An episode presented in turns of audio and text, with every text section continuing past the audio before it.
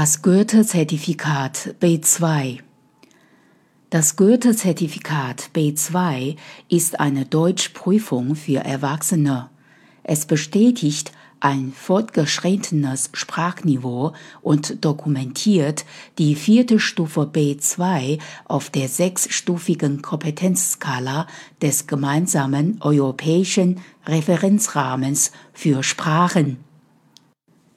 Das Goethe-Zertifikat B2 besteht aus den vier Prüfungsteilen Lesen, Hören, Schreiben und Sprechen. Die Prüfung wird weltweit einheitlich durchgeführt und bewertet. Der Prüfungsteil Lesen hat vier Teile. Man liest mehrere Texte und löst insgesamt 25 Aufgaben dazu. Für das Lesen hat man 80 Minuten Zeit.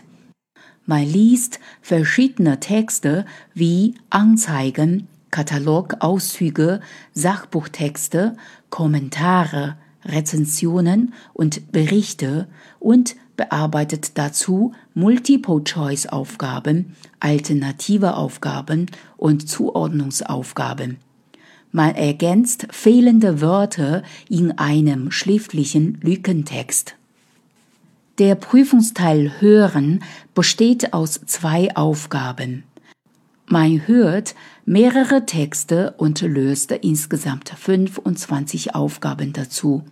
Für das Hören hat man etwa 30 Minuten Zeit. Man hört zuerst Gespräche und Telefonate, anschließend korrigiert oder ergänzt man Gehörtes und ordnet Aussagen dazu.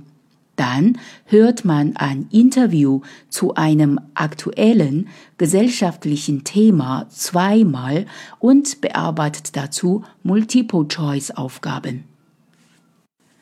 Der Prüfungsteil Schreiben besteht aus zwei Teilen. Im ersten Teil schreibt man einen Leserbrief als Reaktion auf eine Meldung in den Medien und nimmt seine Stellung dazu. Man hat zwei Themen zur Auswahl. Im zweiten Teil soll man einen Text mit Fehlern korrigieren. Der Prüfungsteil Sprechen wird als Paarprüfung oder Einzelprüfung durchgeführt. Es besteht aus zwei Teilen. In Teil 1 äußert man sich zu einem bestimmten Thema, in Teil 2 führt man mit seinem Partner oder seiner Partnerin frei ein Verhandlungsgespräch. Für die mündliche Prüfung hat man 15 Minuten Zeit zur Vorbereitung. Durch das Bestehen der Prüfung zeigt man, dass man die Hauptinhalte, komplexe Texte zu konkreten und abstrakten Themen verstehen und im eigenen Spezialgebiet auch Fachdiskussionen verstehen kann man kann sich so spontan und fließend verständigen, dass ein normales Gespräch mit Muttersprachlern ohne größere Anstrengung auf beiden Seiten gut möglich ist. Man kann sich zu einem breiten Themenspektrum klar und detailliert ausdrücken, einen Standpunkt zu einer aktuellen Frage erläutern und die Vorteile und Nachteile verschiedener Möglichkeiten angeben.